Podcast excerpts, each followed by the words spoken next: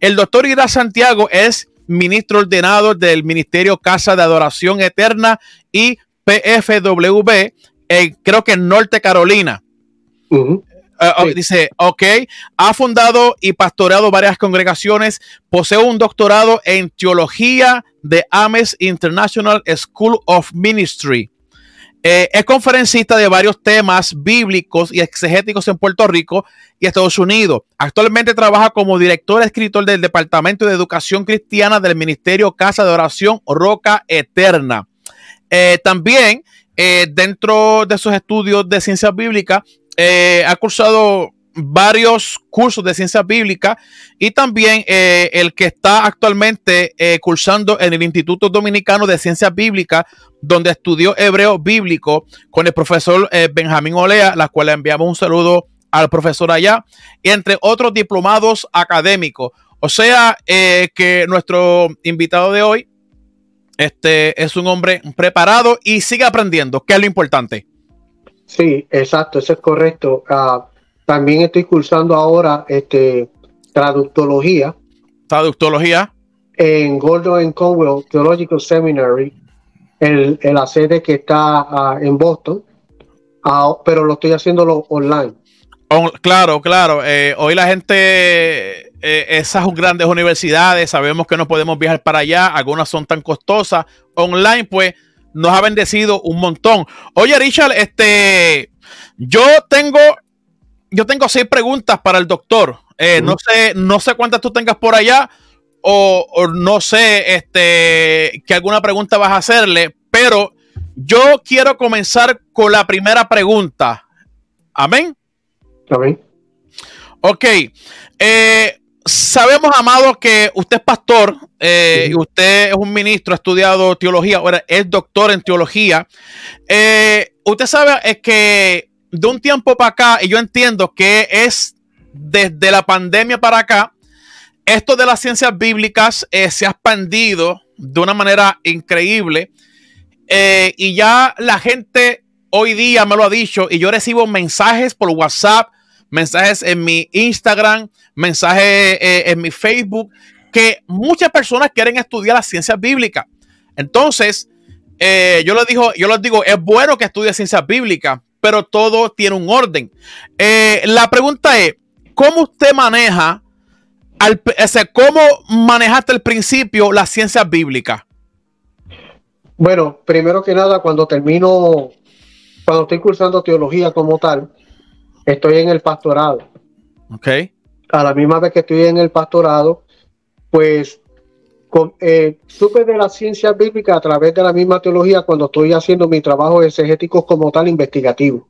Y yo digo, espérate, aquí hay más información y comencé, veo que la veo que el área donde yo estaba estudiando no me estaban ofreciendo lo que yo necesitaba, sometí la tarea de investigar en otra universidad, de seminario como tal. Bueno, cuando comienzo a descubrir en sí lo que es la ciencia bíblica, que tiene que ver con arqueología y todo ese tipo de informaciones de diferentes religiones como tal, pues yo comienzo a reestructurar todo a mi teología de manera que parezca todo de una manera lógica. Pude entender entonces que cuando yo predicaba los primeros 11 capítulos, un ejemplo del Génesis, y yo decía, esto es de esta manera, al estudiar ciencias bíblicas, comienzo a decir entonces, según la narrativa de estos 11 capítulos del, Génesis como tal, según esa narrativa, en cuanto al origen de la vida que se remonta al pueblo subérico, pues ahí yo comienzo. Entonces comienzo a usar las ciencias bíblicas académicas con lo teológico. Es como si fuese un cordón de electricidad que a veces tienen eh, como que negativo y positivo, están unidos, pero no juntos. Entonces pude de una pude ponderar de una manera lógica y organizada, uniendo ambos campos, lo académico de ciencia bíblica con lo teológico, que es más, un poco más dogmático. Lo uno, pero a la hora de yo ir al púlpito y predicar, siempre he utilizado el método de la predicación expositiva de manera que la audiencia que tengo de frente, la feligresía como tal, no se vea tan prejuiciada porque vienen personas de diferentes visiones a la congregación. So, para que el, el, que me esté escuchando no se sienta prejuiciado con algún dogmatismo que tenga desde afuera que traen a veces y no dañe la grey, pues lo que he hecho es usar la predicación expositiva. De manera que lo único que yo hago es exponer el texto, explicar el texto y nunca dar una idea preconcebida mía o alguna idea de mis testimonios como tal, trayéndolo a la audiencia, porque en realidad la gente no viene a escuchar mi mensaje personal, sino que viene a escuchar el mensaje que tiene la escritura y hay que traerlo tal y como está. Excelente. Excelente, excelente respuesta. Adelante, Richard. Oye, eh, doctor Santiago, hemos compartido en privado muchas veces y, para mí es pues, un honor entrevistarte junto aquí con, el amigo Carlos y, para mí una alegría que estés en este distinguido programa. Espero que, eh, me imagino que temblaste cuando te extendieron la invitación, porque... Conociendo la dinámica.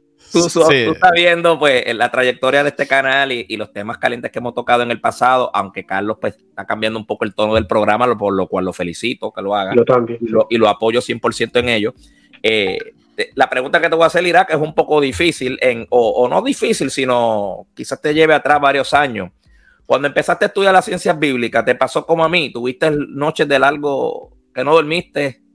¿Que tuviste que repensar algunos textos? ¿Cómo, cómo manejaste textos que te predicaron tradicionalmente de una forma y en la investigación te lo llevó a decir, no, esto es así. ¿Cómo, manejaste eso? Bueno, yo creo que mi, mi crecimiento como tal en, en lo que tiene que ver la cultura de Puerto Rico. Yo nací en un hogar completamente católico.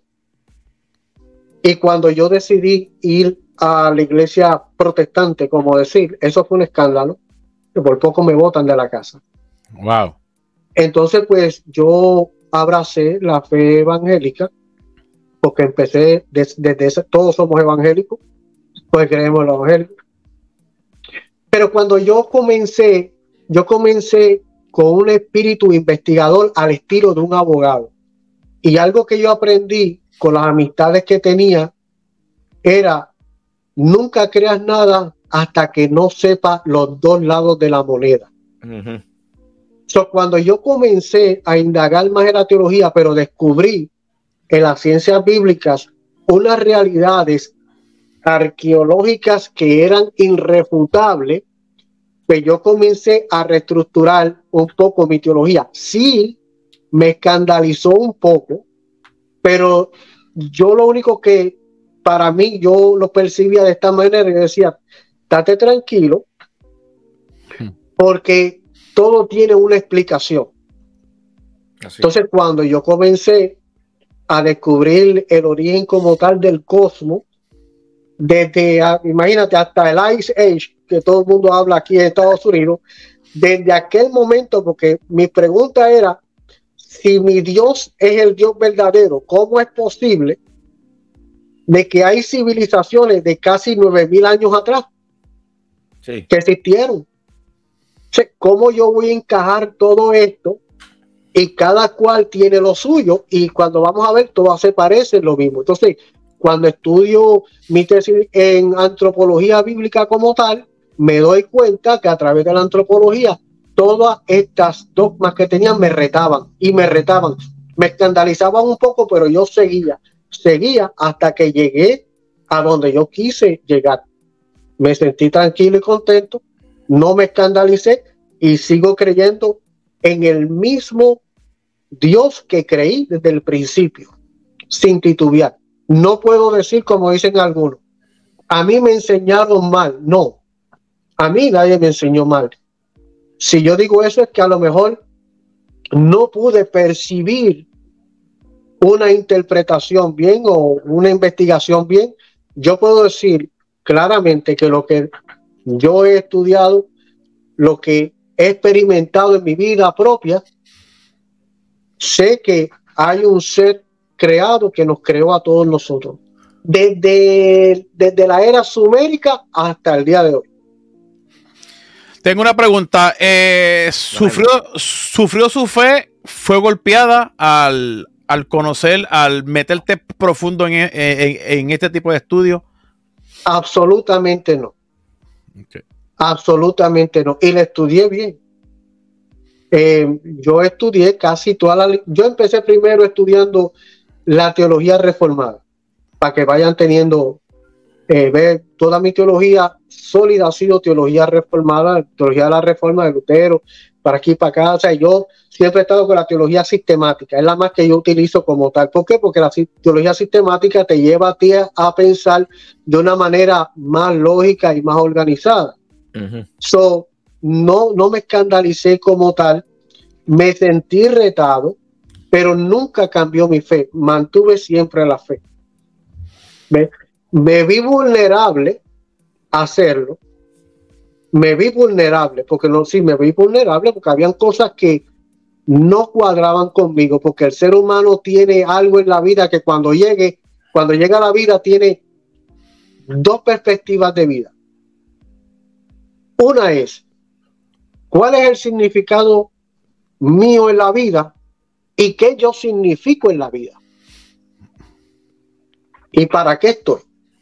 Sea, ¿cuál es mi propósito? Entonces ahí entro, ahí entro yo. Bueno, ¿cuál es mi significado? ¿Y qué yo significo? Entonces, cuando entro al cristianismo, que estoy estudiando teología, puedo encontrar entonces dos facetas de Dios, por lo menos en mi vida. El plan de Dios en mi vida y el propósito de Dios en mi vida. Y descubrí que el plan de Dios en mi vida se basa en mi fe y en el amor. Eso es algo interno. y al descubrir este plan, me ayuda a mí en mis debilidades, en todas mis debilidades. De manera que esta fe y este amor que he descubierto en Dios me ha ayudado a mí al propósito, a trabajar en el propósito de la vida, que son dos externos, la perseverancia y la mansedumbre. Es una persona calmada y perseverante. ¿Por qué? Porque internamente en el plan, Dios tiene un plan conmigo todos los días. Fe y amor, fe y amor. Y eso me ayudó a mí a estudiar entonces la ciencia bíblica, la crítica textual, la filosófica, la literaria, la histórica, eh, análisis gramaticales, de todo, de todo, de todo, narrativo, todo eso me ayudó entonces a mí cuando entro a ciencias bíblicas como tal. Eh, dijiste que fuiste en un tiempo vulnerable y que, y que sí tuviste eh, ese pensamiento. Yo creo que eso es algo, y aquí está nuestro compañero Richard, incluso los compañeros que están ahí con nosotros, que están escribiendo. Yo creo que todos hemos pasado por eso, pero sin perder la fe. Eh, ese momento de vulnerabilidad, yo creo que se va sanando eh, cuando más comprendemos el tiempo y el cosmos y la cultura de ese tiempo bíblico, si se comprende, eh, por lo menos no a su cabalidad, porque, pero sí una aproximación, yo creo que eso va sanando con el tiempo, porque así también yo estuve y yo creo que eso va sanando mientras más conocemos el texto, pero reforzado con los ejercicios espirituales, como la oración, porque somos creyentes. Eh, somos creyentes. Entonces, este, ah, para darle paso a Richard, tengo eh, esta pregunta es bien importante porque siento que hay personas que necesitan escuchar a otras personas. Esta pregunta dice, ¿Cómo cambió la ciencia bíblica tu forma de ver la Biblia? Bueno, muy buena pregunta. Cuando yo me acerqué al texto y vi esa, e, eso que estaba aconteciendo en la ciencia bíblica, yo pude entender y entonces yo replanteé esta pregunta.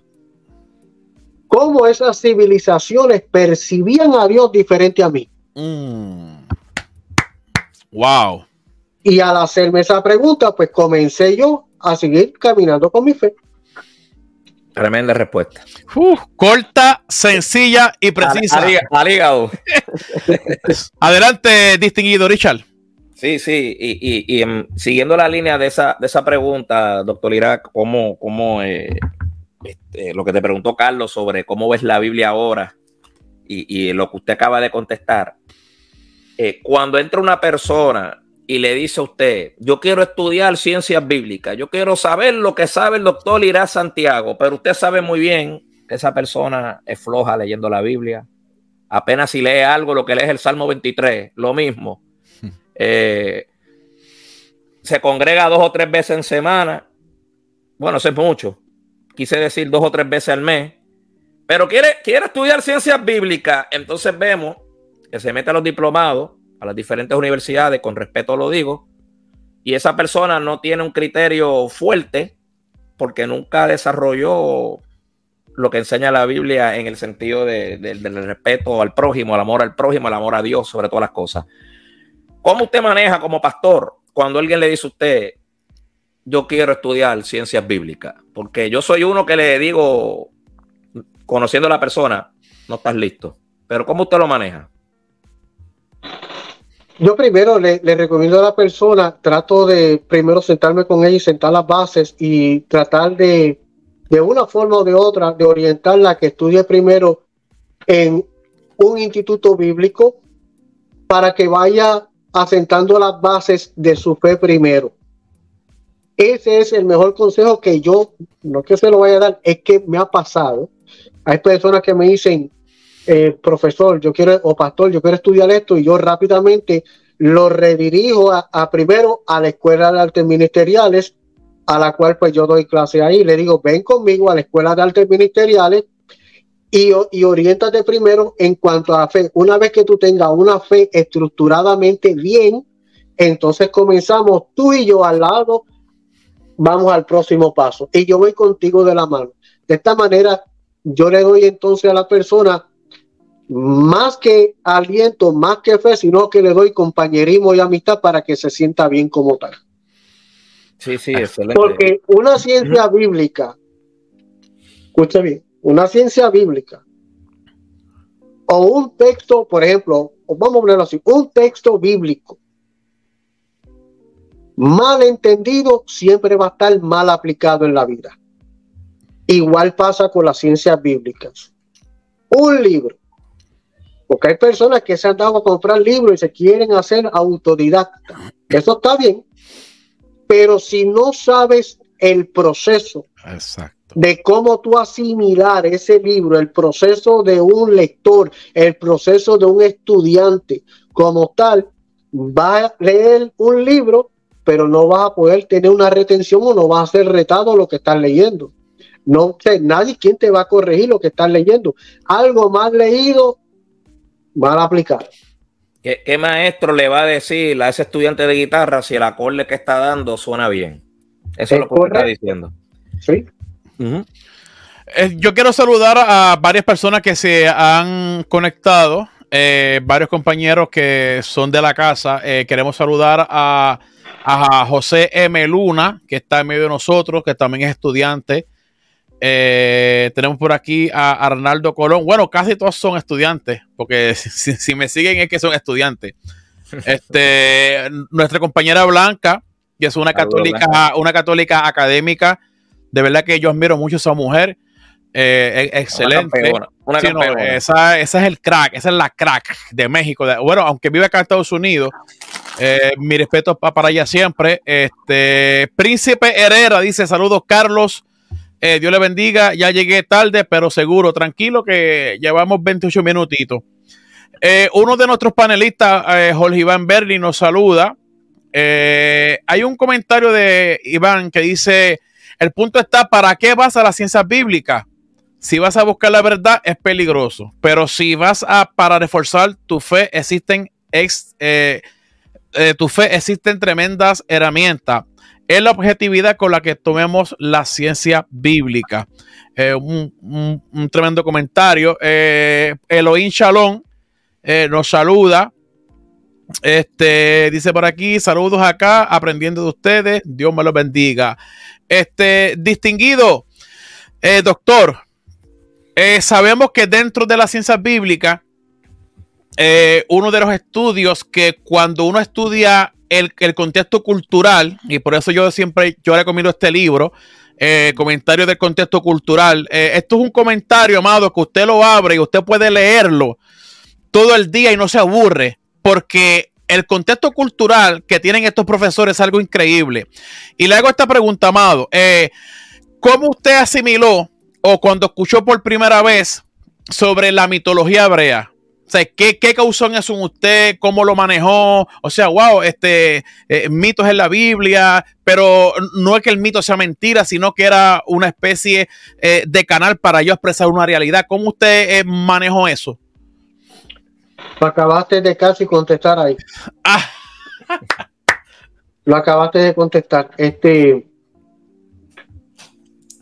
vuelvo y, hablo, ¿no? Como di, dijo ahorita.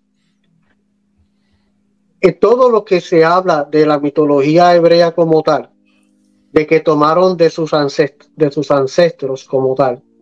Cuando yo vi ese puente, pude percibir, yo dije, bueno, Dios tenía que buscar un referente. Acuérdate que la teología se estudian dos campos.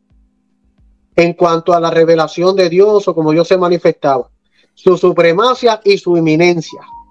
La, eminencia de Dios es lo que es interno y la supremacia es la creación como tal. ¿Ve? So, ellos, para, como por ejemplo, eh, para ellos tratar de identificar, por ejemplo, un querubín.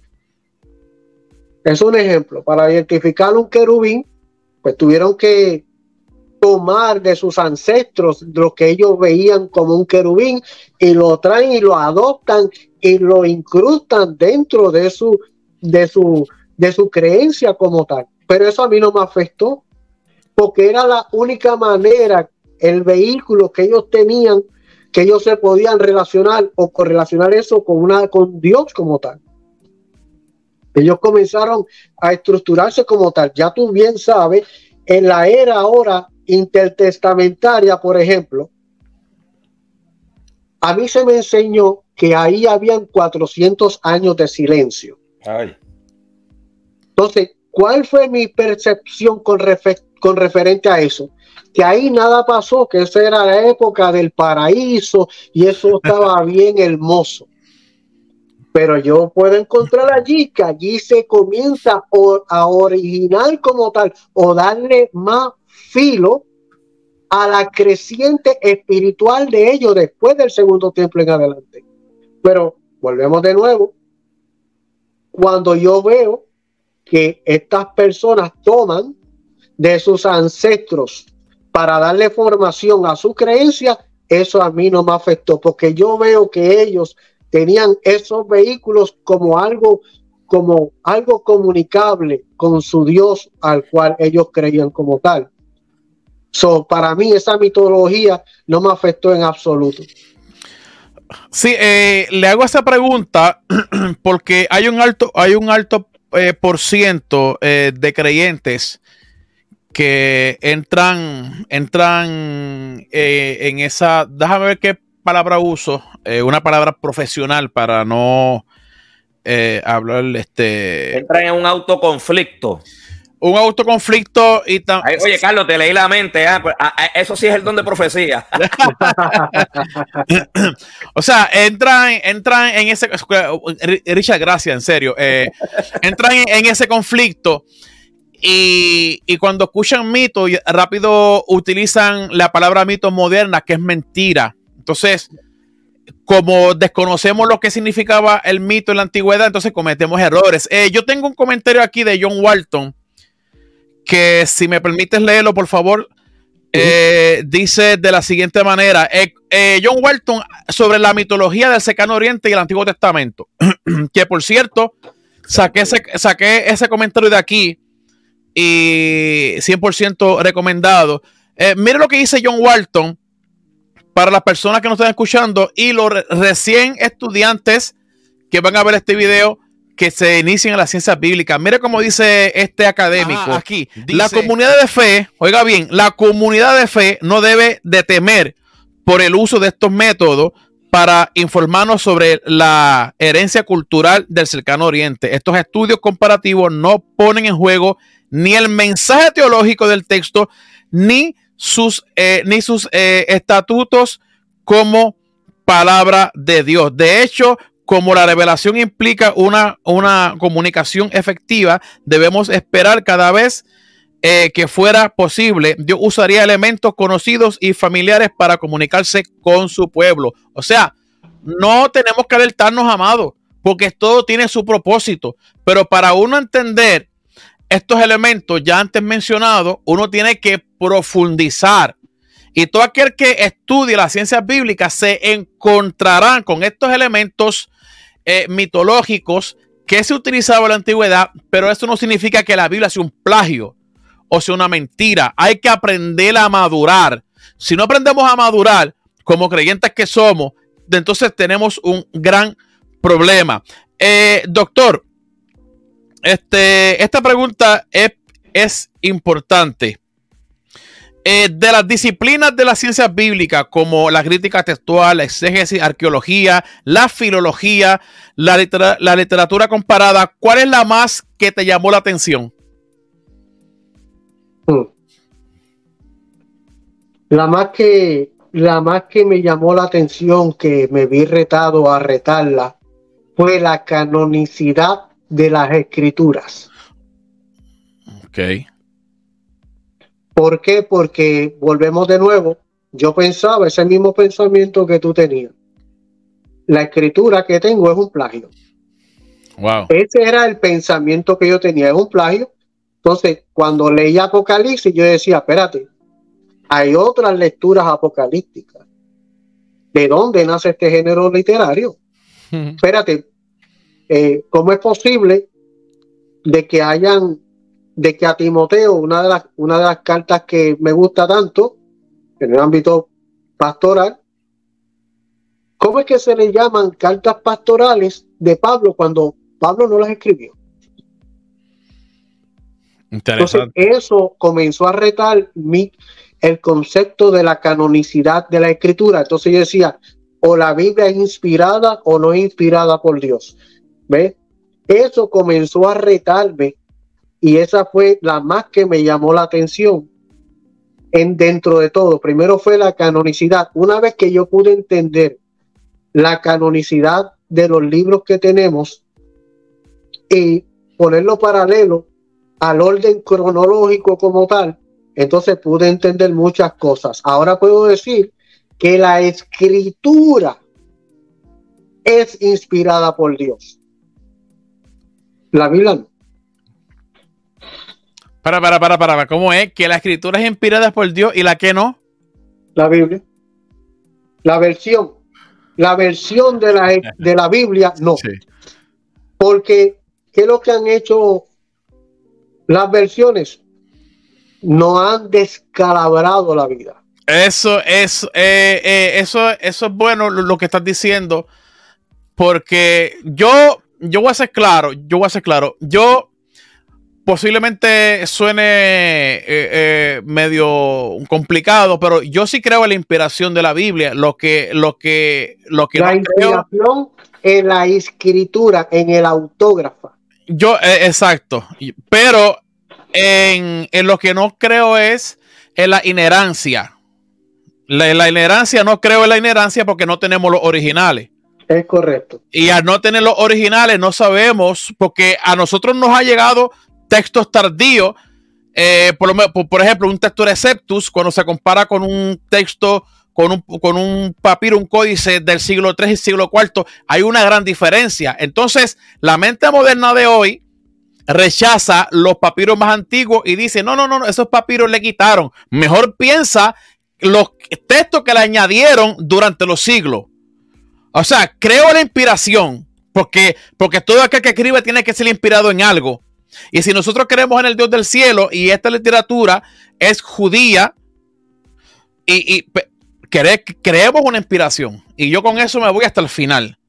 Y, yo creo que yo he sido claro eh, en mis convicciones, aunque no crea en la inherencia. Porque la inherencia, en, en otras palabras, la inherencia la crearon los fundamentalistas americanos para contrarrestar la teología que ellos llaman liberal de los alemanes. Y, y, si tú lo estudias, tú lo vas a ver de esa manera.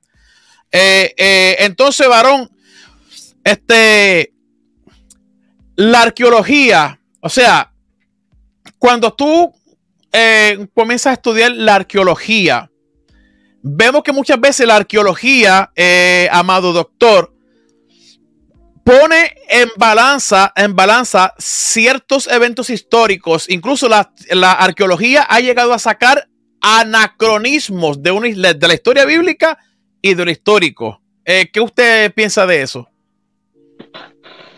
Bueno, cuando comienzo a estudiar la, arqueología, por lo menos la arqueología a mí me ayudó, a pesar de que muchas personas, ¿verdad? Pues han tratado, como tú bien sabes, sacar anacronismo como tal. Cuando yo la estudié, a mí, en realidad, yo la estudié en un material que tiene el doctor Samuel Pagán, yo creo que tú sabes muy bien. Eh, que, bueno, de una manera, él, él, es, él está casado con, el, con la tía de mi esposa. Y él tiene un libro muy bueno que me ayudó mucho, que es de tierra bíblica. Y ese libro me ayudó mucho con referente a la arqueología. Cuando yo comienzo a, buscar más de la arqueología como tal y los supuestos anacronismos que subsisten, todo eso se desboronó porque prácticamente eh, yo hice mi propio trabajo. Claro. Investigativo, yo mismo le di mi, eh, no mi propia interpretación, sino que el trabajo investigativo que yo daba, todos esos anacronismos, todos se fueron desboronando todos en, realidad. Tú sabes, eh, pero sí, sí, sí me ayudó muchísimo en, en lo que fue la construcción mía teológica. Por ejemplo, mira, cómo yo desboroné un mito. Acuérdate que, mira cómo me ayuda la arqueología. Un ejemplo rápido y simple. Adelante. Yo vengo de una casa católica y se me enseñó que Pedro era el primer papa. Yo creo que tú has escuchado eso. Claro.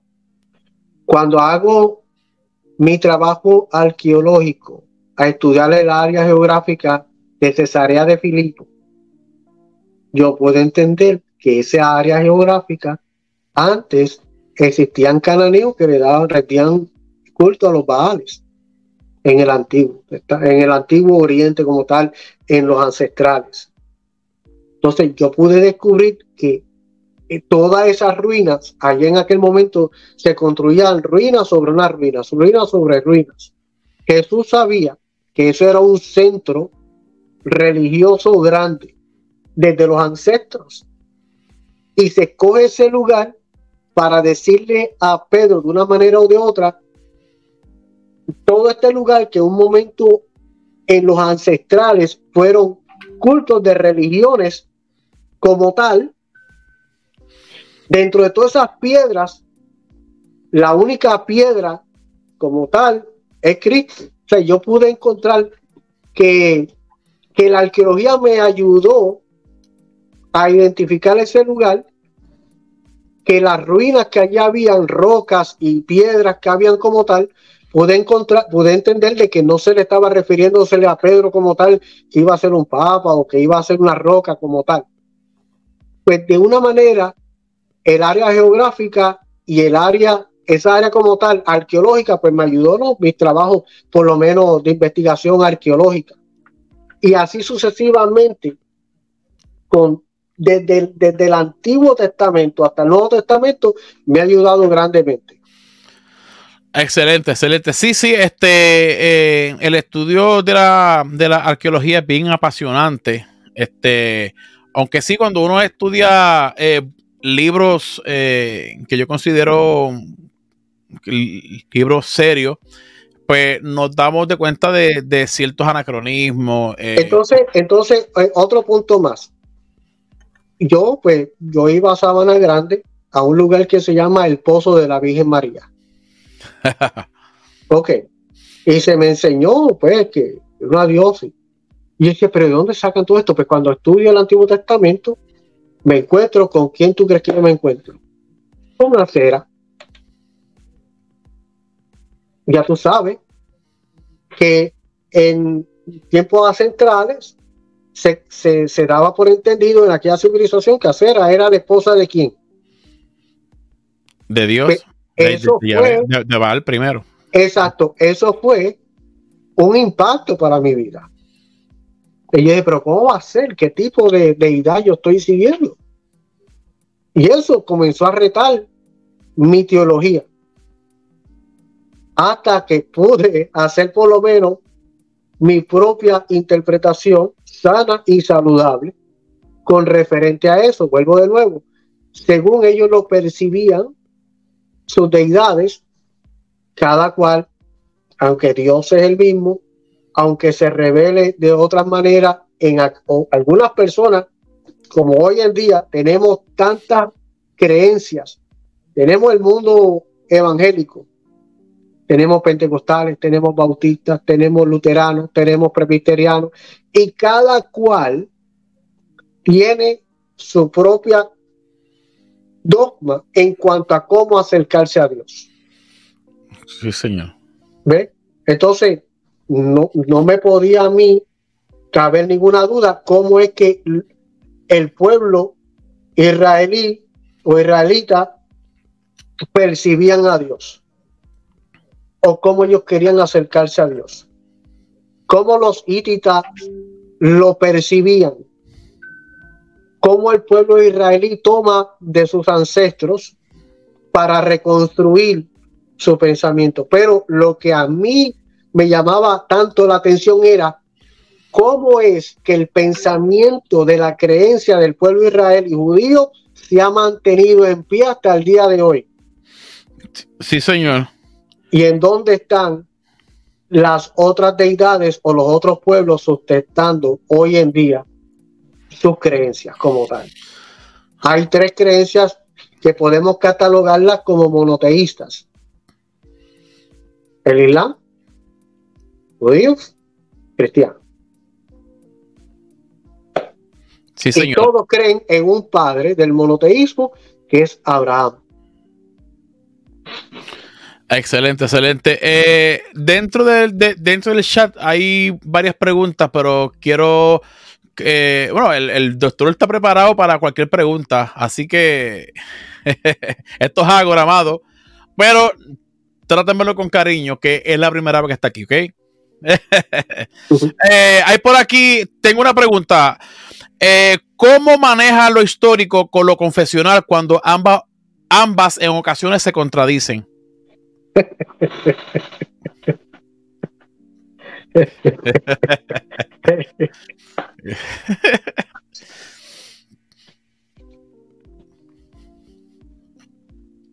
No la voy a contestar. No, no, no. Este. bueno, varón, estás en tu derecho. Si, si quieres saltar ah. a, otra pregunta, confía, tranquilo, varón. Sí, este.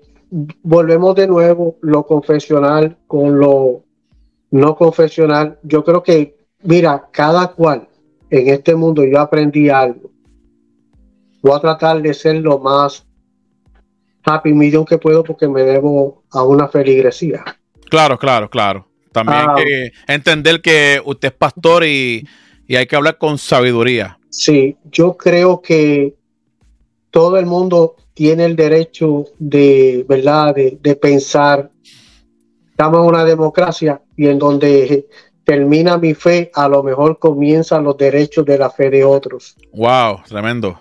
Y entonces, pues, en ese, en ese, en esa línea, yo me voy a amparar para decir de que sí hay controversias entre lo confesional y no lo, y no lo confesional. Por ejemplo, si me preguntan lo no confesional, el Jesús histórico y la deidad, la cristología. Que son dos mundos diferentes. Dos mundos diferentes, confesional no confesional.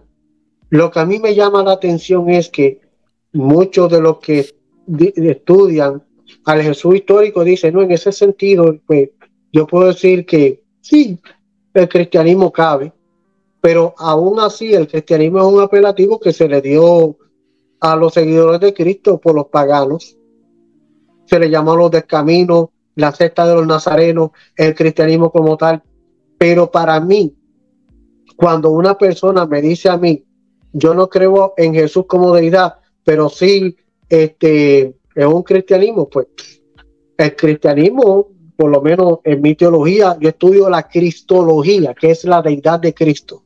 Si una persona me dice, yo creo en Jesús histórico, pues está bien, te quedaste ahí, muy bien, yo te respeto esa posición, no hay problema con eso, y eso está bien, porque si vamos a Jesús histórico, yo puedo entrar y yo puedo decir, Jesús hizo un milagro en Galilea, qué bueno, Jesús hizo milagro en Galilea, qué bien, pero hubieron personas que hicieron milagros aparte de Jesús también Galilea y lo hacían a distancia y eso está en la historia.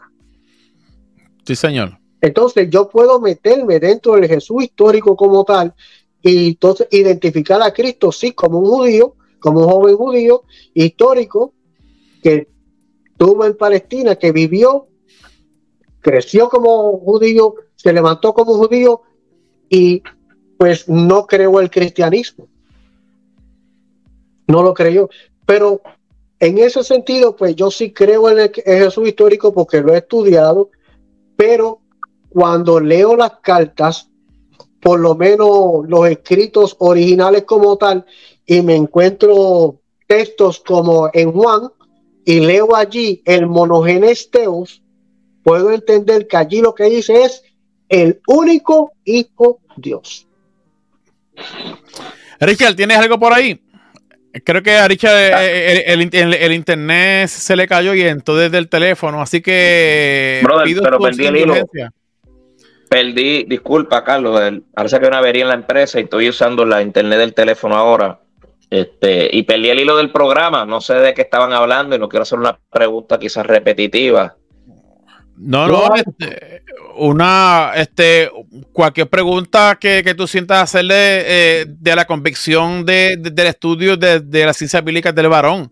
Estamos hablando sobre eh, lo confesional y lo no confesional. Mira, una de las, una de las, voy a decirlo, una, una de las doctrinas que más se reta es lo, lo escatológico.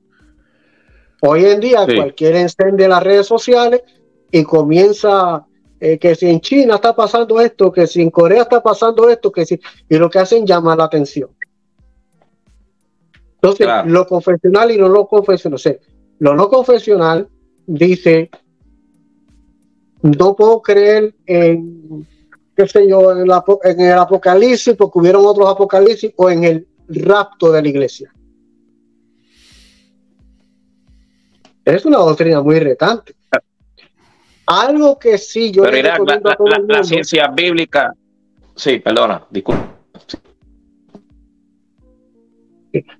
Algo que sí yo le recomiendo a todo el mundo que lea todas las posturas en cuanto a los eventos futuros.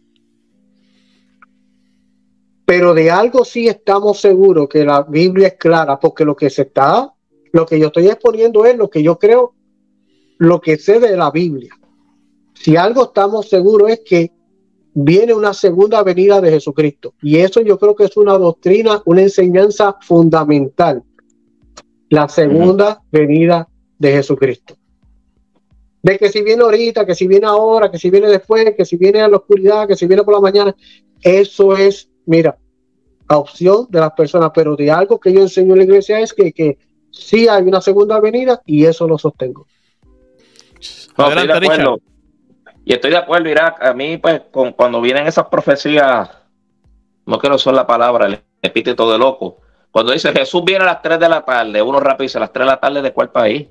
Entonces, a las, 3 de la tarde de Carlos son las 2 de la tarde mía, porque estoy una hora menos de Carlos. Entonces, eh, eh, hay personas que rápido caen y les creen y no usan el sentido común. Y yo creo que muchas veces si Dios nos ha dado un cerebro, hay cosas que el sentido común nos da la misma respuesta. Y la religiosidad muchas veces pone un, velo en las personas. Eh, entonces, diciendo eso, Irak, ¿pueden las ciencias bíblicas y lo confesional coexistir? Ya que tú y yo sabemos que la ciencia bíblica investiga lo que sabe, investiga lo que, describe, lo que descubre, investiga los, manuscritos, los papiros, los códices, lo que da la arqueología, la crítica textual, pero la ciencia bíblica no estudia la fe porque la fe es algo abstracto. ¿Pueden coexistir estas dos disciplinas? Claro que pueden existir. Para mí pueden existir porque yo lo he implementado. Cuando yo me encuentro, por ejemplo, con, personas con personas ateas, por ejemplo. Sí. ¿Qué es lo que me dice la persona atea? Yo creo en un Big Bang, en una evolución. Eh, pues perfecto. Pero no han podido demostrar el Big Bang como tal. Y la evolución no, no, no se ha podido explicar bien. So, tenemos un postulado de, de fe, que, también es de fe. Que también que ellos creen eso como una fe, pero también nosotros tenemos un postulado de fe de una creación de un creador como tal. Y ahí usamos el concepto de causa y efecto. So, basado en ese, en ese ejemplo, cuando llego a la ciencia bíblica con la teología, yo he podido identificar, bueno, la ciencia bíblica me ha ayudado a mí, a la fe, ha contribuido mi fe para complementarla más. Miren, lo mismo pasa la ciencia bíblica con la teología, es la misma situación que pasa con la psicología y la consejería bíblica. ¿Se acuerdan cuando entró la psicología a la iglesia que todo el mundo decía que era del diablo porque no se apegaba a la consejería bíblica? Ese es, una, es un ejemplo por lo menos. ¿Ve? Entonces, ciencia bíblica. Lo mismo pasa con la filosofía y la fe, la teología. No, que la filosofía no cabe con la teología. Entonces, tuvimos que nosotros hacer caminar de nuevo de la mano. La filosofía ayudó a mi vida a poder implementar más mis postulados de fe. Lo que yo proceso como tal, la filosofía, me ayudó a mí a interpretar mis postulados de fe. La psicología me ayudó a mí a entender algunos problemas psicológicos que tenían eh, en la congregación o diferentes tipos de personalidades. Ah, cuando vine a ver, yo tenía personas en posiciones incorrectas, pues la, la psicología me ayudó en un momento dado y la implementé con la consejería bíblica. La ciencia bíblica entra de nuevo a mi vida, está al lado mío y me ayudó con toda la maquinaria que tiene las ciencias bíblicas, aumentó entonces mi sentido de fe y la solidó más todavía. De que hay problemas, de que hay problemas de traducción, eso es lo que yo estoy eh, estudiando ahora. El problema que tenemos con las benditas versiones. En un lado, si ustedes leen Apocalipsis 3:14, léalo en la Reina Valera y lean ese mismo texto de Apocalipsis 3:14 en la nueva versión internacional. Y cuando terminen 3.14, léalo ese mismo texto en la versión mundo hispano. Y, gracias por decir eso, Irak, porque, y con mucho respeto a los maestros que saben más que yo, que ven este canal, que mucho palo le dan a las traducciones. Que, que mucho cantazo, regaño, golpe, culpa, latigazo, correazo, golpe, bofetada, patadas, cabezazo le dan a las traducciones.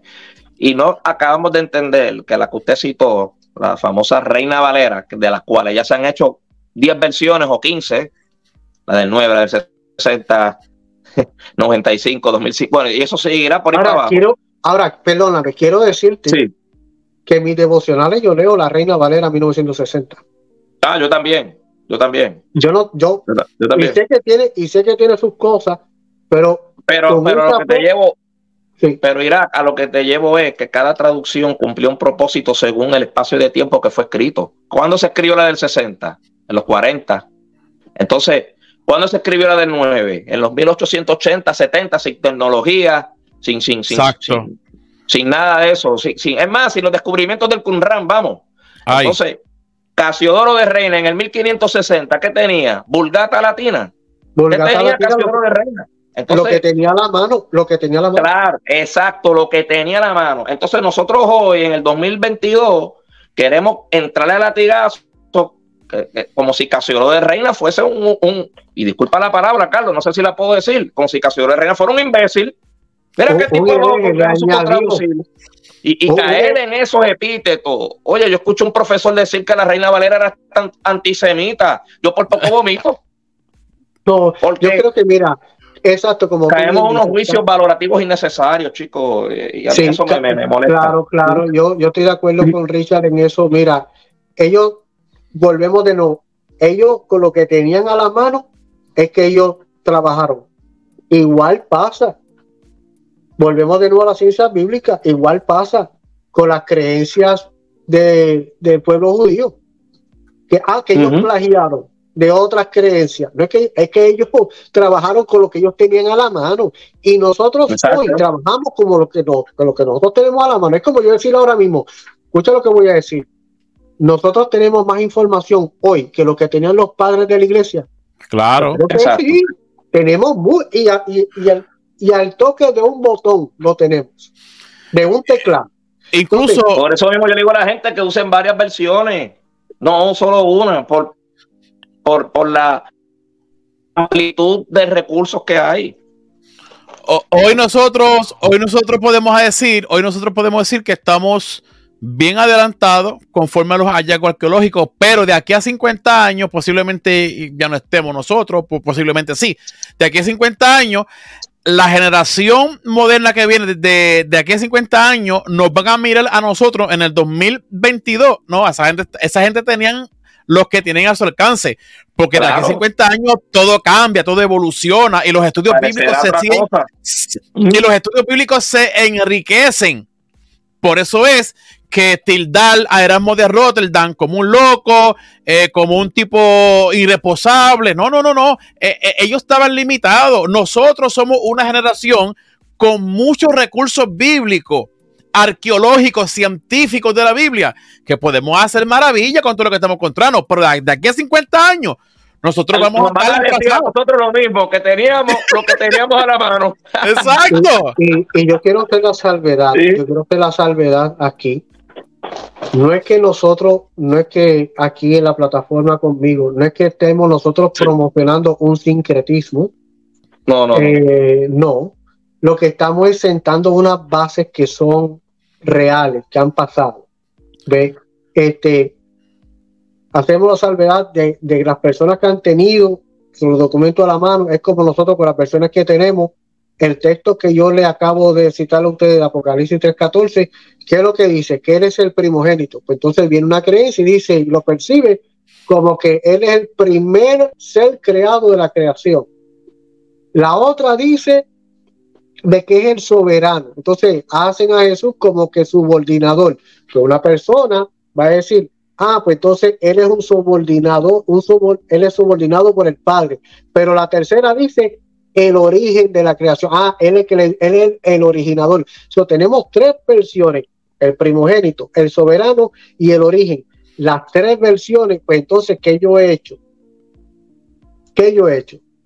Pues cuando voy a predicar ese texto, digo, él es el originador, que fue el que le dio toda la soberanía de su poder, con toda la soberanía de su poder, creó todas las cosas en este mundo, desde lo primero hasta lo último que nosotros podamos ver. Y de las tres versiones hice una buena oración. ¿Ves? Sí, no es que la Reina Varela sea del diablo, que si la, que si la nueva versión internacional cuando salió, se acuérdense que, que decían que eso era eh, que la leyera, que se, eso era satanismo. Que le quitaron, que le quitaron a la Reina Valera, de esos que, le quitaron a la Reina Valera como tal. El problema ha sido las versiones. Ahora, cuando un comité se reúne, tiene un propósito en mente con esa versión que van a hacer. Se lo estoy diciendo porque conozco, miren, yo tengo aquí, estos son los libros que yo utilizo en mis clases, miren, libro de traductología y traducción, manual del traductor, yo tengo como más de 15 libros que tienen que ver con traductología porque eso es lo que estoy estudiando. Pero cada traducción va sentada una a una población o sociedad independiente. Si usted lee, por ejemplo, una versión de la nueva versión internacional, eh, por decirlo así, la nueva reforma, Pablo Deiro, lean el encabezado. ¿Qué es lo que dice Pablo Deiro, el doctor Pablo Deiro? Un saludo, eh, tremendo, excelente profesor. ¿Qué es lo que dice el doctor Pablo Deiro? Un ejemplo. Su Biblia dice que esa versión va dirigida a un pueblo latinoamericano. Las notas que están allí es para ayudar a una necesidad que tuvo el pueblo latinoamericano. y nos enriqueció. Cada versión y cada comentario de cada Biblia va dirigido a un público. Todas las versiones son buenas. El malo es el que la está tratando de interpretar con sus ideas preconcebidas. A ese que yo le digo más que al diablo. Vamos a, vamos a las preguntas del público, ya estamos terminando. Eh, doctor, vamos a ver si, si usted puede eh, responder esta pregunta. ¿Está eh, sí, sí o no? Dice por aquí, pregunta para don Irak. ¿Cómo le explica a un alumno dentro de la iglesia que algunos datos arqueológicos pueden contradecir una teología en particular? ¿Cómo fue, perdón? ¿Cómo fue? ¿Cómo le explica? Esta, esta, esta pregunta es bastante buena eh, digo, para mí, es, de parte de nuestro compañero Andrés de Rivera del Jardín. Dice, ¿cómo le explica a un alumno dentro de la iglesia que algunos datos arqueológicos pueden contradecir una teología en particular? Bueno, yo lo que le diría a ese, a, a ese creyente como tal, yo le invitaría al creyente que se ve retado que o le está perjudicando, depende cuál sea, depende cuál sea el tema o el descubrimiento que está retando su fe.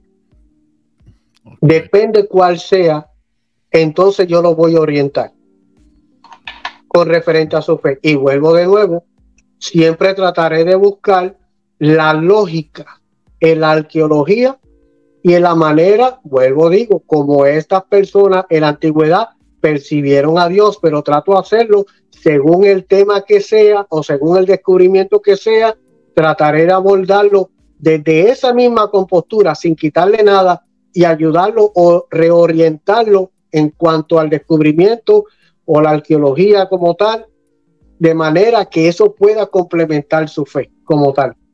Ok, eh, aquí hay una pregunta. Ah, bueno, esto más, esto más un comentario eh, del mismo compañero. Eh, según entiendo, el profesor indica la inspiración de la escritura, pero no cree en la inspiración del canon, o me equivoco. Es que el canon no fue inspirado. Ya la contesté. El canon no es inspirado. El que diga que el canon fue inspirado, no sé en qué está pensando es una obra de hombre. A mí, yo, yo tampoco eh, creo que el, canon, para mí el, canon, tampoco fue inspirado. Es que, el, es que el canon no fue inspirado. E incluso hicieron hasta, y, bueno, mejor me callo para, no comprometerme. ¿Cuál, porque, cuál, canon? ¿Cuál canon? Es que ningún canon, es que ningún canon ha sido inspirado, ninguno. Ah, gracias, lo, quería, lo, quería que lo, lo, lo apuntaras más, porque ningún canon fue inspirado. Ningún canon es inspirado. En lo que ha sido inspirado, vuelvo de nuevo, ha sido los profetas fueron inspirados. Porque yo ahora mismo, si yo voy a, yo estoy haciendo un manuscrito, yo estoy, yo estoy haciendo un trabajo investigativo, a mí me dan, yo estoy haciendo una tesis, a mí me dieron un tema de la tesis. ¿Ok? A cada uno le dan un tema de la tesis, te dicen a uno, tú, este es el tema de la tesis, aquí, ¿qué tú crees de estos temas? Pues tú escoges uno y ahí tú vas, tema y tú expones el tema que tú quieres en la tesis y lo, y lo vas desarrollando por cuatro años. ¿Qué tú haces por cuatro años?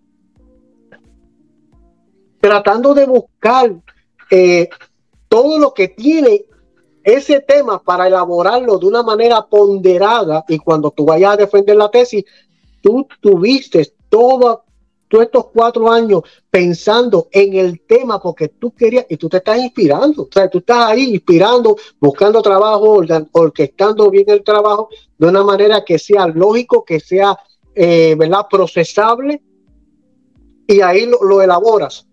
Estas personas, tanto profetas como apóstoles como tal, tenían lo que tenían de frente. Ellos eran autoridad, pues por Dios como como ellos en su humanidad, ellos podían percibir a Dios como tal. Ellos podían decir, nosotros tenemos, eh, sentimos algo, sentimos el Espíritu como tal y nos vamos a inspirar en esto. Bueno, pues se inspiraron con lo que tenían, con lo que estaba en sus manos, con lo que era alcanzable y se inspiraron. Entonces, podemos decir que tanto el profeta como el apóstol fueron inspirados por Jesús como tal pero los cánones no. Richard, ¿tienes alguna pregunta para terminar para yo dar la última como tal? O sea, una última, una penúltima pregunta para nuestro eh, querido doctor, por favor. Y doctor, eh, eh, yo pues una de las por amigos que he visto, creo que algunos han entrado en ciencias bíblicas no para fortalecer su fe, no para confirmar datos, no para aprender más, sino al, contrario, para confirmar su, la posición en que están ahora. Hay gente que entra en las ciencias bíblicas porque ya tiene unas dudas y se vuelve más al ateísmo, al agnosticismo. Yo le aconsejo a esa gente que estudie primero lo básico, estudie teología y después se meta a ciencias bíblicas. ¿Usted concuerda con ese consejo o yo estoy mal? Yo estoy completamente de acuerdo contigo porque yo creo que antes que una persona vaya a estudiar ciencias bíblicas, ¿qué es lo que va a estudiar? Bíblica. ¿Por qué no estudia ciencias del Corán? ¿Por qué no estudia ciencia del, qué sé yo, del tipitaca de Buda o algo Exacto, si no, si no cree, ¿para qué rayo entra en esto? ¿Para qué vas a estudiar algo que tú no vas a creer? Eso es una pérdida de tiempo.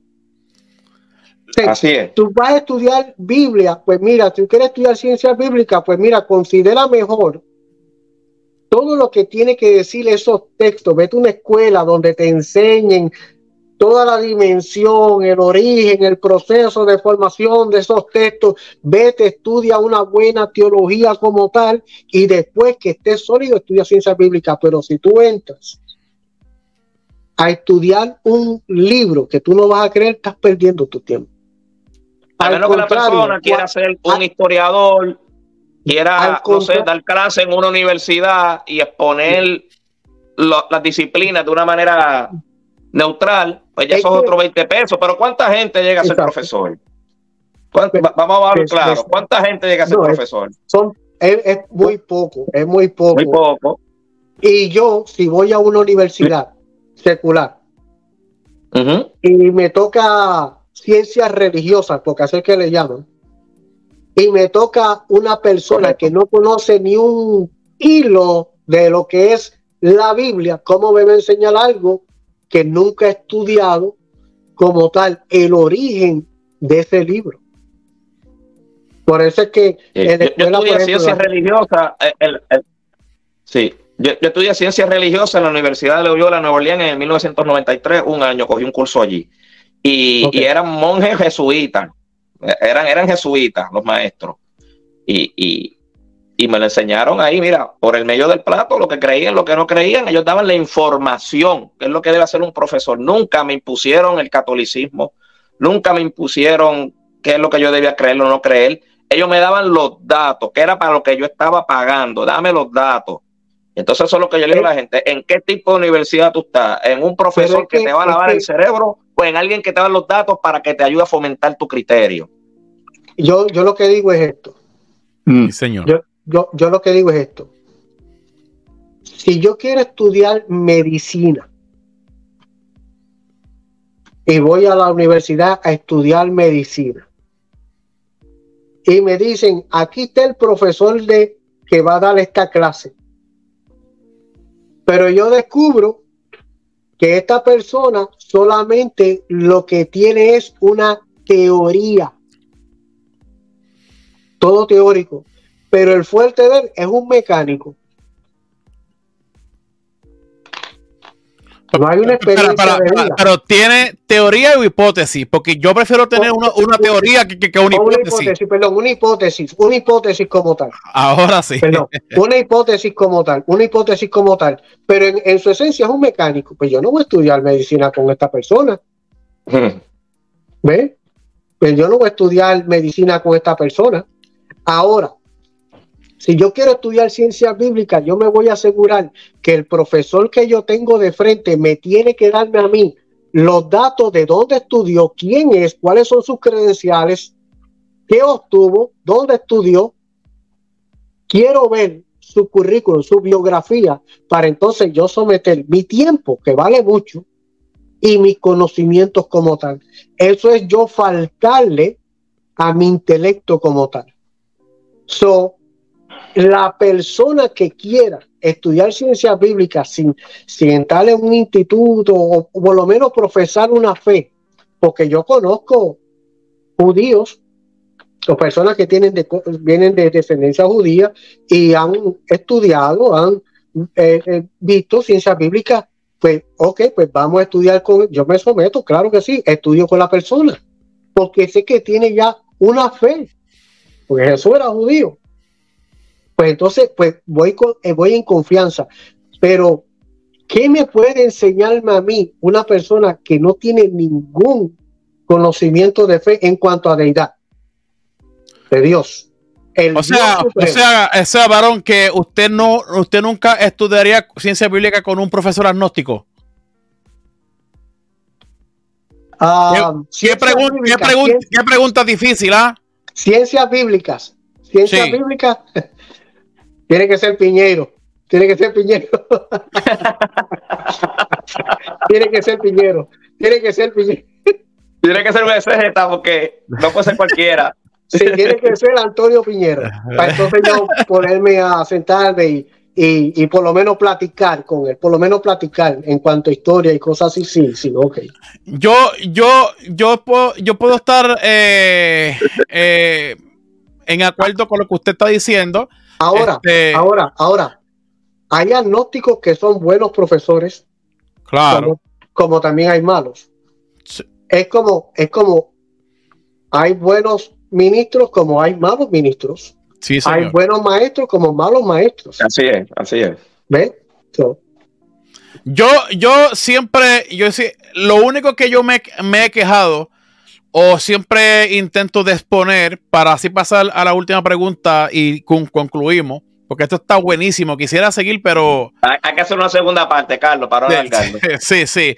Eh, mira, varón, eh, yo, yo cuando, cuando yo pago un curso de ciencias bíblicas a un profesor, ok, yo voy al aula a recibir datos, no que me adoctrinen. Es correcto, no, mira, no pueden exponer un adoctrinamiento. Muy bien, perdona que te brinque, pero es que eso es lo que yo he podido percibir de personas que han llegado a la iglesia y me han dicho, pastor, estoy, estoy aprendiendo esto. Ah, ¿con quién? Ah, con fulano. Yo no digo nada. Pero después la persona cuando viene a hacerme las preguntas, mira, pastor, el profesor dijo esto. Ah, bueno, tú, tú investigaste si ese profesor tiene una acreditación, tiene una cualificación como tal, ¿dónde estudió? Para decir, para enseñarte ciertas, ciertas cosas. ¿Qué fue lo primero que yo hice antes de llegar a la entrevista? Te envié varios datos de mis logros. Cuando yo estoy en la escuela de artes ministeriales, que soy profesor, ahí está el dato que te envié, que la escuela de artes ministeriales va para 20 años en Puerto Rico, en Atlanta, en California, en Texas, en Florida. En Florida fue en el 99.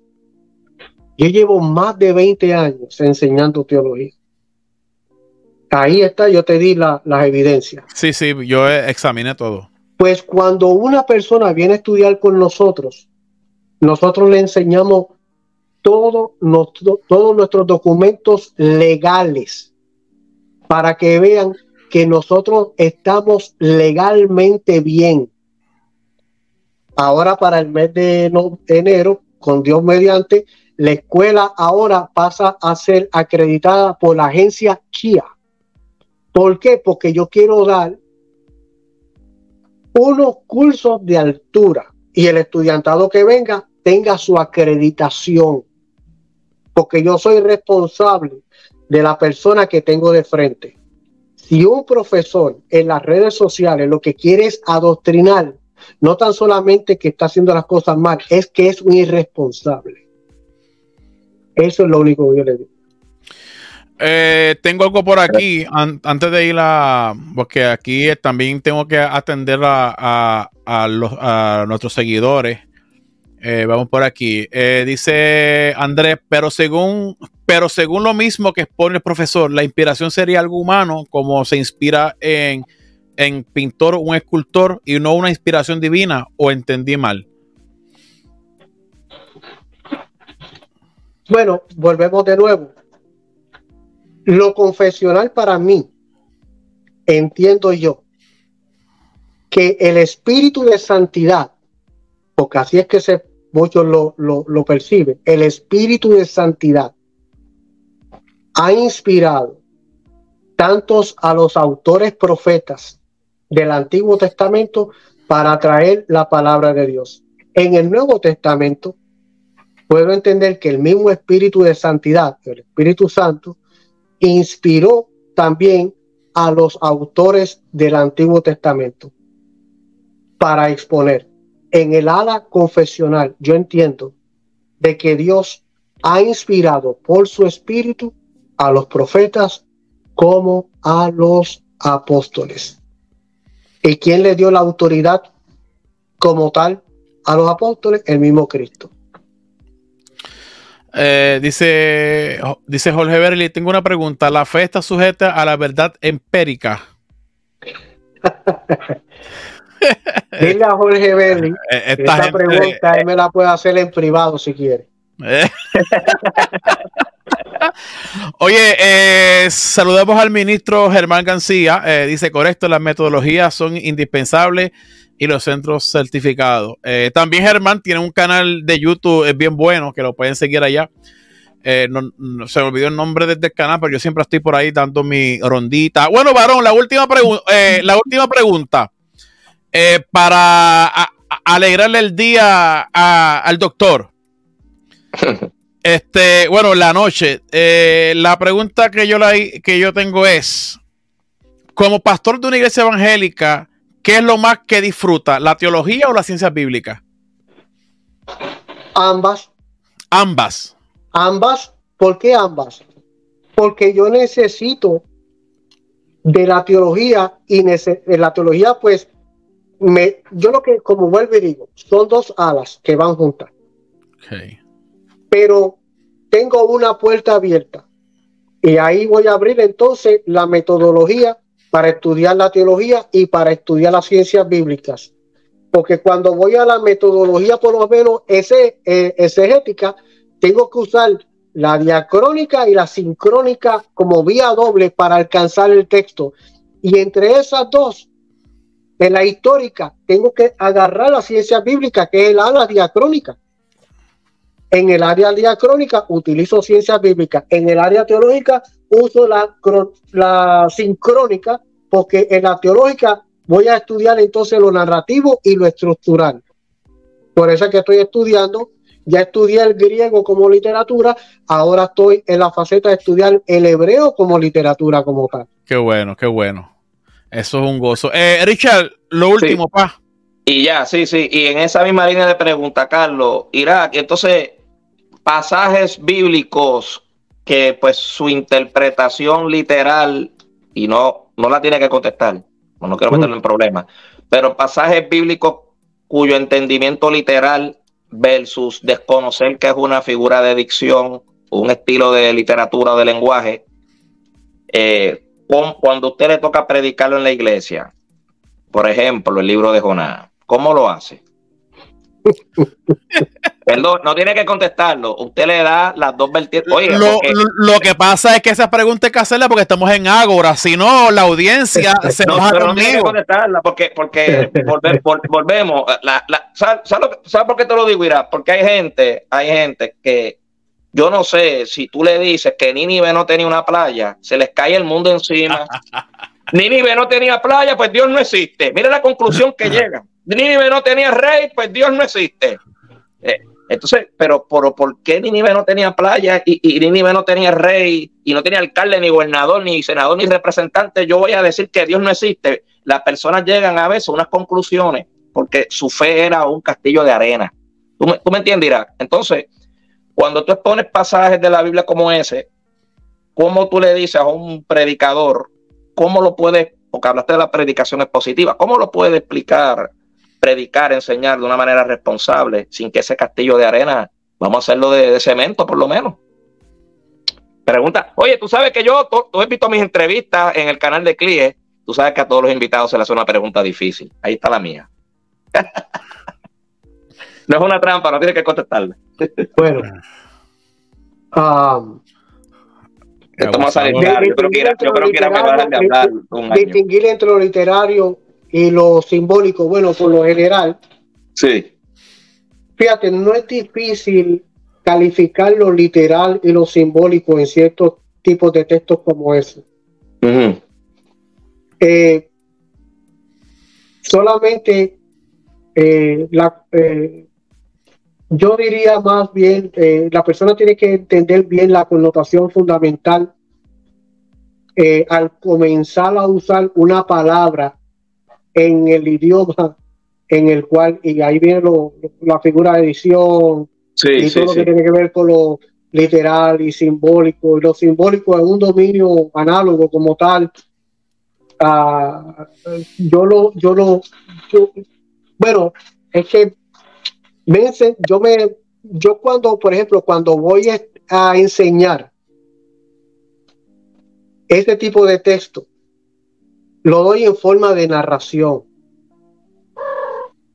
Y lo doy en forma de narración. ¿Qué fue eso?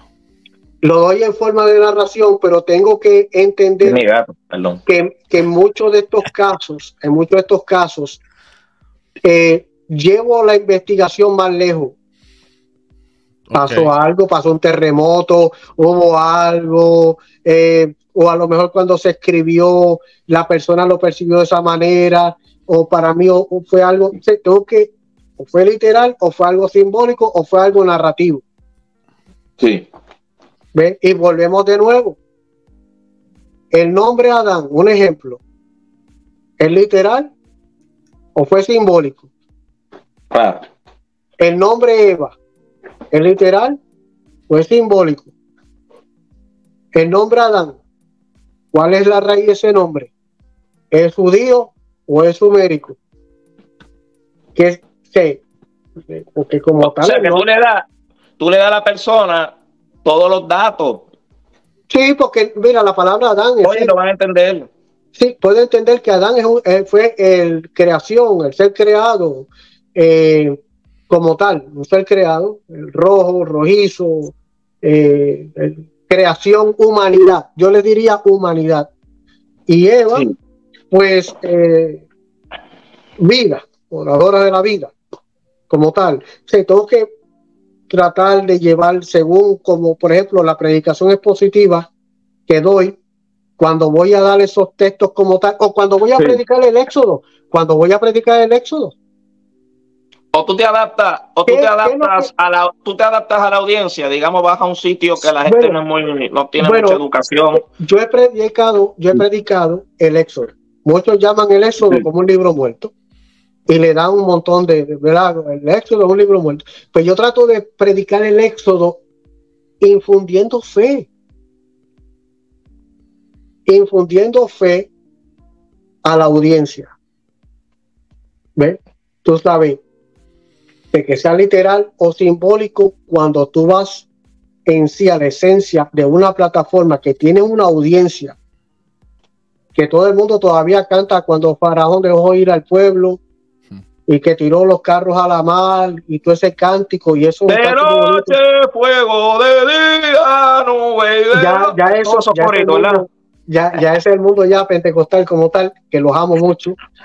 Este sí. pues cómo yo le voy a destruir el mundo de su fe a una ancianita que se ha pegado a ese cántico que tú que ella ha cantado por toda su vida cómo yo se lo voy a destruir por eso te decía por eso te decía los castillos de arena. A, veces, a veces hay maestros que son verdugos, son como la hora del mar, que no importa el castillo de arena que están ahí, la ola se lo va a llevar. y eso para mí, eso es un asesinato espiritual y Dios no nos ha llamado a eso. En un, en un funeral, un funeral, un funeral, una ancianita, vino un hermano que estaba en esas tendencias a estudiar ciencias bíblicas y le dijo, le dijo, ¿qué sorpresa usted se va a llevar con esa historia de que una ballena se tragó a Jonás. Hmm. Y la ancianita le dijo, bueno, si mi Biblia lo dice, yo lo creo, como también creo que Jonás haya tragado la ballena. Eso yo lo he oído. Eh, al revés, la ballena Jonás. ¿Eh? Porque Jonás haya tragado la ballena. Yo, eh, he escuchado muchas anécdotas de mí mismo, que he escuchado personas que van a los funerales a hacer broma, pero yo no puedo derrumbarle lo que ese anciano y esa anciana han construido sus vidas. Yo no puedo hacer eso. O sea, yo no puedo venir aquí y arremeter contra los predicadores tampoco de la santidad del ataño. ¿Por qué? Porque en aquel momento se necesitaba un mensaje de santidad total, raspante, como todo el mundo llama en rajatabla, se necesitó para aquel momento. La sociedad estaba retante y ese momento, pues, se introdujo ese mensaje. la, ¿Se acuerdan del mensaje de la santidad en extremo. Sí. ¿Cómo yo voy a venir hoy en día a tratar de despotricar o, romper ese, ese, ese, esa cosmovisión que esos, esas personas de, de ataños tenían? Claro, ¿y, qué gano? Oye, doctor, ¿y, qué, gano, con eso? ¿Qué gano con derrumbarle esa fe? Si total, sin, sin la santidad, ¿cómo yo voy a, a vivir una vida de oración? Porque para orar tú te tienes que, tú te tienes que separar. O sea, esa es la cualidad más indispensable de un predicador, exponedor del texto. Tiene que ser reverente a Dios y tiene que ser reverente al texto. El problema que estamos teniendo es que ahora cualquiera quiere levantar una iglesia con el grito y sin ninguna y la, carrera y la carrera y la competencia. Mm. Entonces. Y perdona la pregunta, doctor. Pasa que preguntas así como la que yo le hice son las que. Fíjate cómo al principio tuviste que hacer buffering para buscar una buena respuesta. No, lo, que pasa es que preguntas son las que fomentan el diálogo y mira qué tronco de respuesta usted ha dado aquí.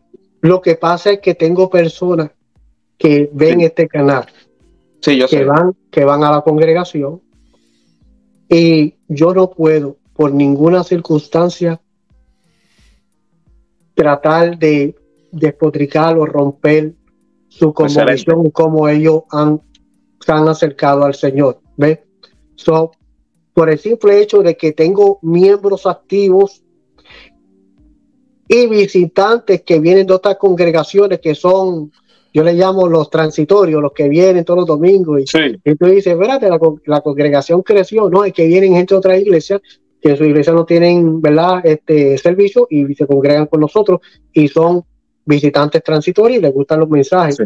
Yo en todas mis predicaciones trato de ser lo más bíblico, que sea el texto, exponer el texto y ya. Ahora, cuando el texto tiene una variante, cuando el texto tiene, por ejemplo, el Génesis del 1 al 11, pues yo lo que digo del Génesis del 1 al 11 es según la narración del Génesis que nosotros tenemos en nuestra escritura, dice esto, para que el de ciencia bíblica esté tranquilo y el que esté asentado puede entenderlo bien, tranquilo.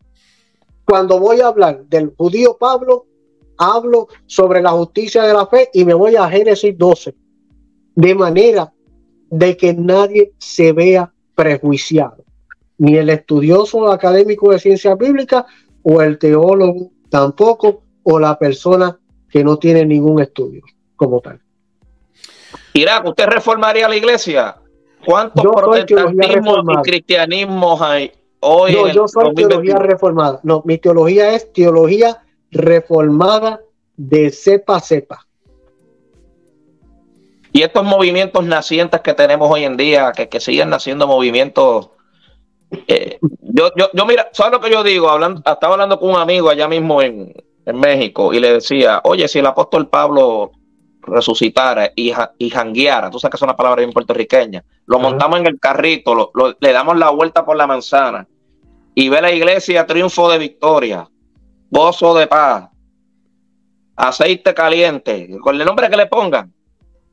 y Pablo entra y se siente y, contento, oye, que muchas iglesias hay, gloria a Dios, pero se siente en una silla y comienza a escuchar estos mensajes, yo creo que desearía la muerte otra vez.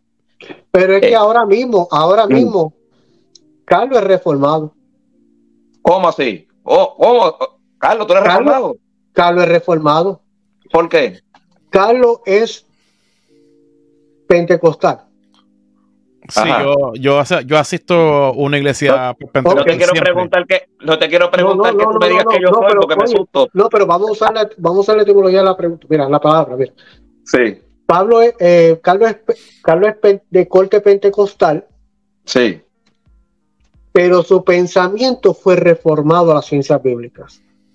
So, él, él tuvo una reforma. Él vino con una formación. ¿Qué hizo la ciencia bíblica? Lo deformó y lo reformó de nuevo. De manera que ahora él no solamente cree en el pentecostalismo como, como un movimiento. Ahora. Entonces, si, yo soy reformado, es porque antes mi formación estaba mala. No, no, no. no. Ok, se reforma, se reforma, se reforma tu pensamiento. Sí, yo cuando vine, yo tenía un pensamiento católico, apostólico, romano. Sí. Ok. Cuando entro a las aulas como tal, de evangelio como tal, mi pensamiento fue reformado. Ahora soy católico, apostólico, cristiano. Entiendo. Ok, excelente. Bueno, mi amado, eh, de verdad que. Hay que traerlo otra vez, hay que traerlo, hay que traerlo, Carlos, otra vez, porque no, las ha bateado todas. Sí, eh, dice, todavía no puedo, no puedo ir a dormir por las preguntas de Richard. Mira, dejen ese hombre quieto. No, no, no, no, no, no, no, no, Yo no hacer preguntas más de. Eh, bueno, las respuestas son buenas. Ya, eh, ya no hay tiempo para más. Eh, se nos acaba el tiempo en Ágora desde Ciencias Bíblicas TV, así que queremos darle eh, la gratitud eh, a Dios y también al compañero Irak Santiago eh, por aceptar este, este programa. Créeme que al principio pensé que, lo iba a rechazar porque ya he invitado a tres personas, teólogos, y no quieren venir para acá. ¿Por qué, este, Carlos? ¿Pero por qué? Sí, me han dicho en la cara que no. E incluso he, ah. invitado gente joven para acá y los pastores dicen no, para allá no va, porque ese, ese programa eh, no es de Dios y cuestiones, y lastimosamente tienen ese epíteto al programa, pero todos saben que todos saben que esto aquí en Agora yo intento de darle espacio a todo el mundo. Aquí yo no puedo ser con los pentecostales. No, no, no. Aquí vienen judíos, agnósticos. Después que me traigan datos académicos, son bienvenidos. Quien venga aquí a traer cosas absurdas, no, para afuera que va. Pero es que, mira, la, biblioteca que yo tengo, yo tengo literatura católica, tengo literatura. Yo tengo a Daniel Boyarín conmigo en mi, biblioteca. Oye, ese libro viene pronto, gracias a, gracias a, Rivera del Jardín, Andrés. Eh, mañana yo cumplo años y ya mi, hermana, mi hermana me dijo, ¿qué libro quiere? Y yo pensé en Daniel Boyarín y ya viene el libro en camino, así que pero es que, mira, todos estos grandes autores, todos estos grandes autores, yo necesitaba saber el pensamiento judío como tal. Porque para yo entender la cristología que yo quería, ese Jesús como tal, yo necesitaba entender y estudiar el judaísmo. Y no me hice un judaizante. Claro. Claro que no. Amo los judíos, porque de ahí a lo amo a, bueno, amo a Richard, si amo a Richard, los amo a todos. Pero. Oye, llamarme a mí es difícil. no, no, pero amo el pueblo judío. Tú sabes, amo el cristianismo como tal. Pero pues yo tengo autores como Boyarín, tengo eh, libros de editorial Trota, Sígueme, de Válgame, de Verbo Divino, de editorial Cli, vaya. Cli, eh, como tal, ¿no? Porque yo necesito no, no tan solamente tener el pensamiento como, como dice nuestra Biblia Pilato, como tal, ¿qué es la verdad? yo, no, yo, no, yo no estoy buscando la verdad. Yo no estoy buscando la verdad. Ah, déjame ir a buscar la verdad porque yo quiero saber más que este. Después que yo sepa dentro de mí que sé que lo que estoy haciendo por 20 años, lo que he hecho solamente bien a la sociedad y a la audiencia y a la feligresía, y basado que yo he podido hacer bien, una persona que antes se dedicaba a hacer mal, y veo que mi mundo fue transformado, por decirlo así, por el poder de Dios en la fe, y he podido ayudar a otros en crisis a que sean transformados en la fe también, pues vaya la redundancia, puedo entender para mí que lo que he vivido ha sido un camino verdaderamente transformador con las escrituras.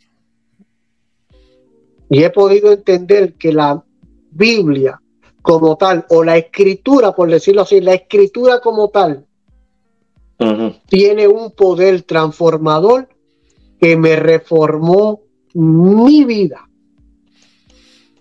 Y eso yo no puedo decir como decía uno de los padres, no, este, Policarpo, que dijo, 86 años hace que le sirvo y ningún mal me ha hecho, ¿cómo no voy ahora a negar a aquel que me ha hecho solamente bien a mi vida? Excelente, excelente.